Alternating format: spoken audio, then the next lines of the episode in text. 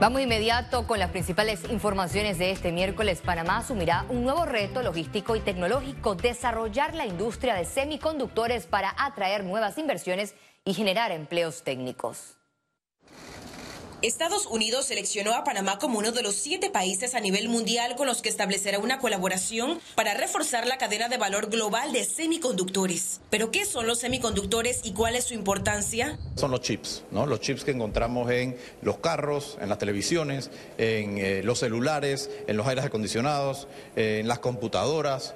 Entonces, es un componente importante y fundamental tecnológico de las cuales nuestras industrias dependen de. Dentro de los pocos países que fueron escogidos en América fue México, Costa Rica y Panamá. Entonces, si ya nos han dado esa oportunidad, tenemos que aprovecharla. Empresas como Apple, como Nvidia, como Intel, como AMD, son empresas que tienen un impacto mundial.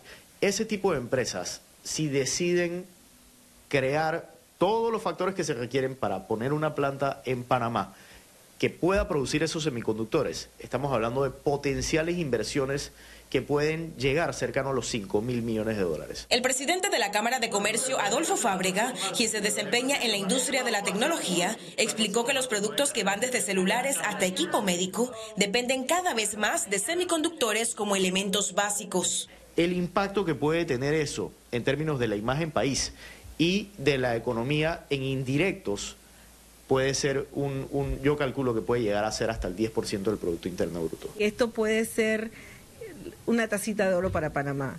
Lo que tenemos que hacer es poner nuestros esfuerzos y verlo como, como lo que es una oportunidad grande. Aquí en la Universidad Tecnológica nos, ya nos estamos preparando para, para poder para poder tener profesionales capacitados para esta industria específicamente, para que no nos vengan y nos digan, en Panamá no se puede. No, no, sí se puede. Díganos cómo lo vamos a hacer, porque aquí se puede, aquí se puede crear esa industria. Esta industria representa empleos bien remunerados. Ahora Panamá debe invertir en capacitar a mano de obra. Ya vamos a mandar a profesores profesionales específicamente a los Países Bajos a un curso para ensamblaje porque eso es lo que, lo que nos interesa aquí en Panamá, para comenzar aquí en Panamá. Nos tocaría cortarlos, nos tocaría ensamblarlos, ya sea en uno de estos paquetes, muestrearlos o testearlos y empacarlos para distribución. O sea, es, así es donde, como queremos empezar en Panamá. El Departamento de Estado de Estados Unidos cuenta con 500 millones de dólares para expandir la fabricación, suministro e implementación global de semiconductores. Ciara Morris, Econews.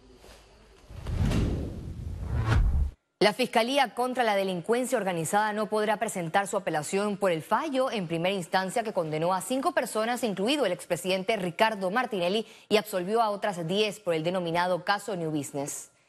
La juez del juzgado segundo liquidador de causas penales, Valoisa Marquínez, consideró que el fiscal de la causa, Emeldo Márquez, anunció la presentación del recurso de apelación fuera del término que dicta la ley. Por tanto, lo declaró extemporáneo. La fiscalía había anunciado su intención de apelar todas las absoluciones dictadas por el juzgado. La diputada Zulay Rodríguez se ausentó este miércoles a la audiencia de control en el caso Lingotes de Oro.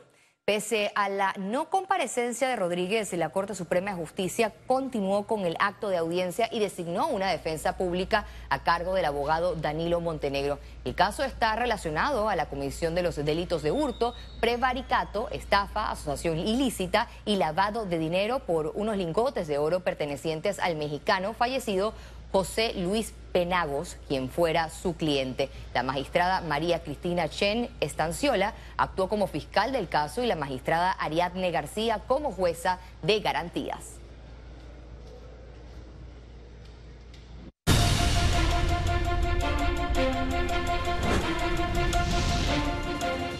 Este domingo a las 5 de la tarde termina el proceso de recolección de firmas de los precandidatos por la libre postulación. Así lo reiteró el Tribunal Electoral. Igualmente se recordó que todos los precandidatos tienen hasta las tres y media de la tarde de este lunes 31 de julio para registrar en la institución electoral a su suplente respetando la paridad de género.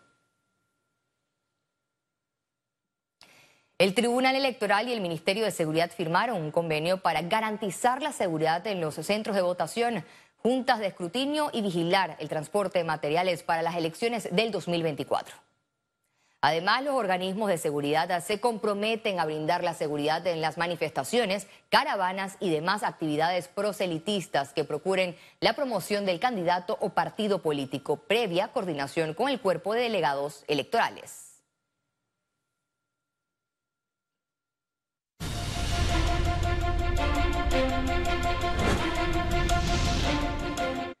En medio de denuncias por ilegalidades, la Asamblea Nacional instaló este miércoles la Comisión de Educación, Cultura y Deporte.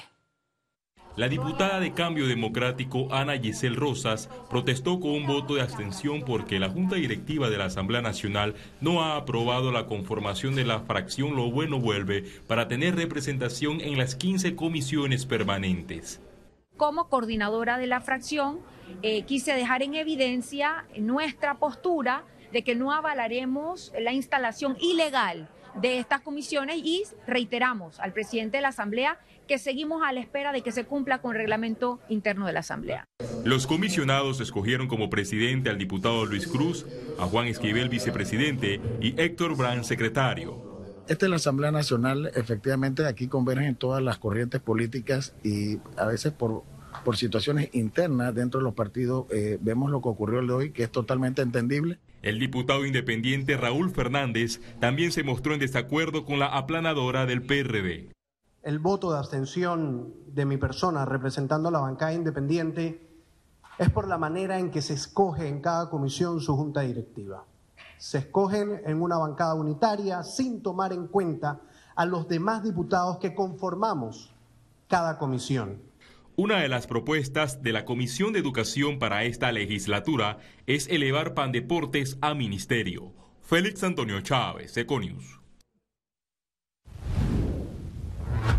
Aprueban implementar brazaletes electrónicos para agresores. El uso de brazaletes electrónicos será una herramienta para proteger a víctimas de violencia doméstica. Entre los compromisos adquiridos entre las instituciones firmantes está evaluar periódicamente desde el Comité Nacional de Violencia contra la Mujer el impacto de la disminución en los casos de femicidio y la reducción de los índices de violencia contra la mujer mediante el análisis de datos estadísticos. Este miércoles, la directora de Autoridad de los Recursos Acuáticos de Panamá, Flor Torrijos, renunció tras cuatro años en el cargo. Estoy en camino al Palacio de las Garzas a entregar mi carta de renuncia. Hoy cierro un ciclo profesional, dijo Torrijos. La exfuncionaria fue ratificada por la Asamblea en el cargo el 29 de julio del 2019. Sin importar dónde estés, Trifty Panamá está siempre cerca de ti, con 11 sucursales en todo el país. Para reservaciones, visítalos en panamatrifty.com. Presenta Economía. El presidente Laurentino Cortizo informó que el último desembolso del Vale Digital será el jueves 27 al lunes 31 de julio. Este dinero lo recibirán los panameños que cumplieron los requisitos de corresponsabilidad. A la fecha, el gobierno de Cortizo no ha informado si habrá una nueva extensión de este beneficio implementado desde el 2020 como apoyo para compras de supermercado, medicinas y otros rubros en medio de la pandemia de COVID-19.